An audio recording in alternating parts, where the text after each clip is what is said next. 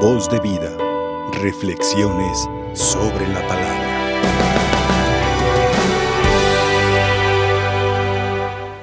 Muy queridos hermanos, nosotros tenemos una fe grande y nuestra fe está puesta en alguien que murió en la cruz, pero que nos enseñó que la cruz no era la última palabra. Él resucitó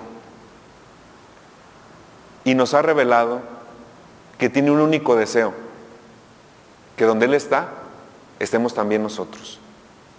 Y como tenemos la fe puesta en ese acontecimiento, en ese misterio pascual de su pasión, su muerte y su resurrección, la iglesia que es nuestra madre y nuestra maestra nos invita a emprender un caminar para preparar nuestros corazones y celebrar con gozo la alegría de la resurrección. Si no tenemos en mente la resurrección, la cuaresma no tiene sentido. Se va a convertir en una costumbre, en una tradición. Pero si tenemos los ojos puestos en la Pascua, este caminar va a tener un sentido y lo vamos a vivir con mucho amor y con mucha devoción. Hemos eh, nosotros escuchado cómo se nos invita a prepararnos durante estos 40 días con tres acciones que Jesús nos ha revelado y que la iglesia nos propone cada año. Es la oración, que bien sabemos que es un diálogo con Dios. La oración como el encuentro de la sed de Dios y la sed del hombre. Dios tiene sed de que nosotros tengamos sed de Él. Un diálogo en el que hablamos, pero también escuchamos. Un tiempo en el que intensificamos esos momentos de calidad en los que más que palabras abrimos el corazón a Dios. Porque cuando se ora, vale más lo que brote del corazón que decir muchas palabras bonitas, pero nada que ver con nosotros. No podemos evaluar la oración en cuanto a esos frutos de, sentirnos bien, ni de obtener lo que pedimos.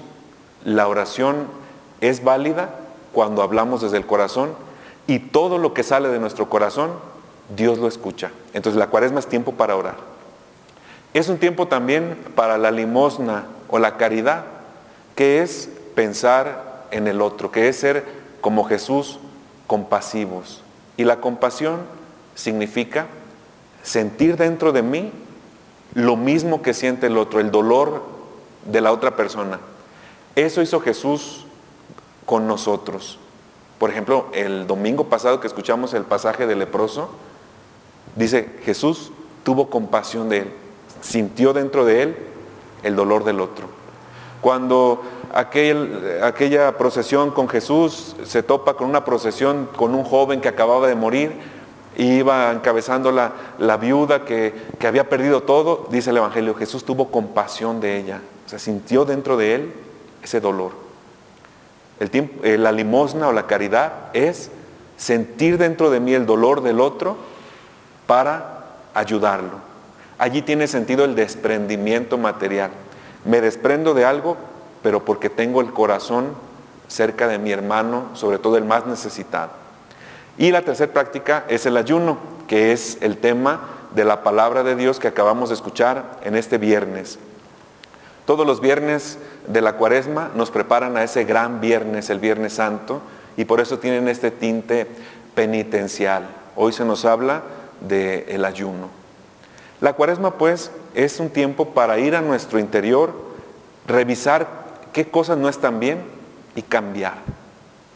A mí me da mucha risa cuando voy a celebrar alguna ceremonia, eh, no sé, una boda, una quinceañera, y entonces eh, entramos en la procesión, a veces me toca esperarlos en el altar, y van pasando ahí las madrinas y todo eso, y veo como de repente una que otra señora, al pasar la madrina, como que le da una barrida, un escaneo, ¿no? A la madre, ese peinado no me gusta, otra vez ese vestido, no combinan los tacones, le da una pasada, pero no se le va ni un detalle.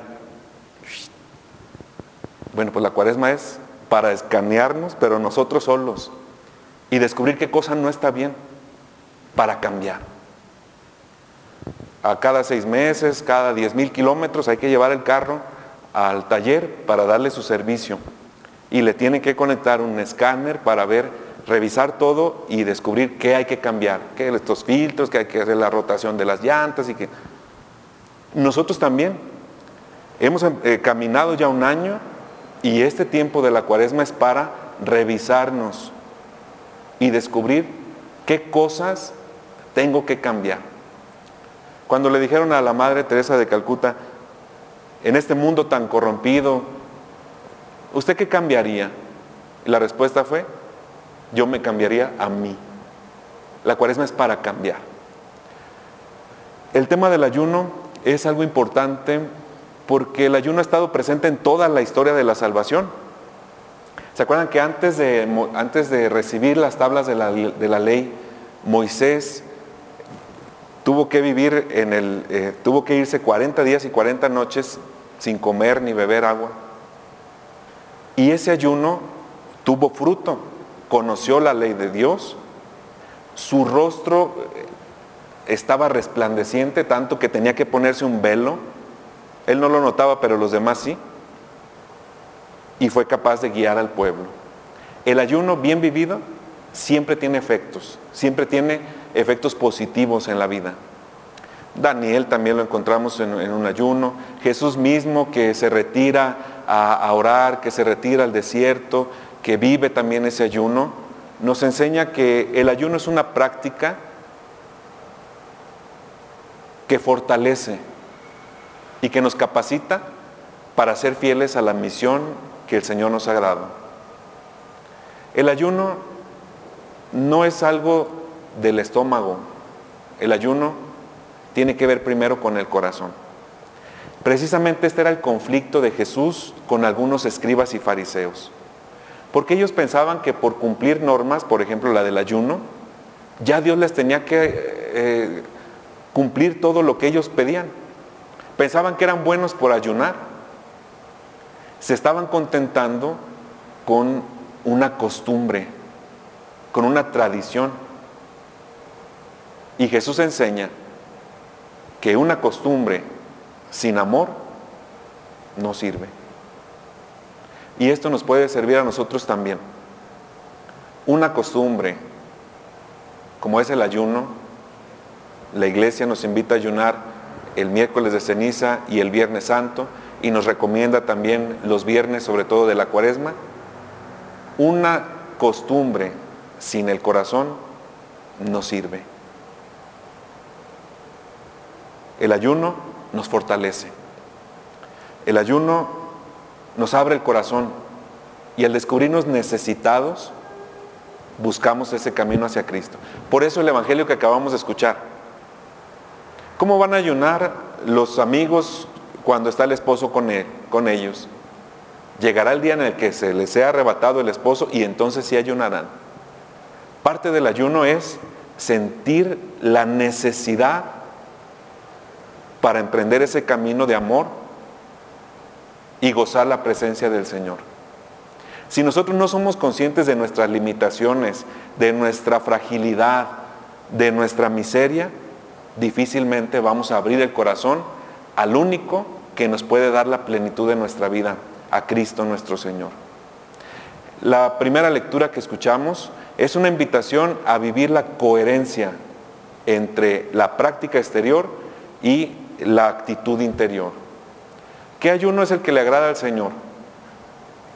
Que rompamos con aquellas cadenas de la injusticia, que luchemos por servir y amar a los demás, que evitemos el mal y que obremos siempre el bien.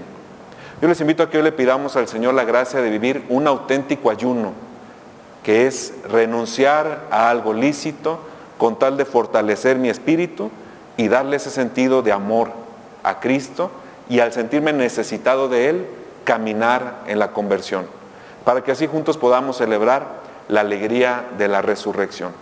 Que este camino que emprendemos de la cuaresma nos purifique el corazón y nos ayude a caminar hacia Jesús, a volver hacia nuestro Padre bueno, que siempre nos perdona, pero que nos llama para que estemos con Él con el corazón limpio. Que así sea. Voz de vida. Reflexiones sobre la palabra.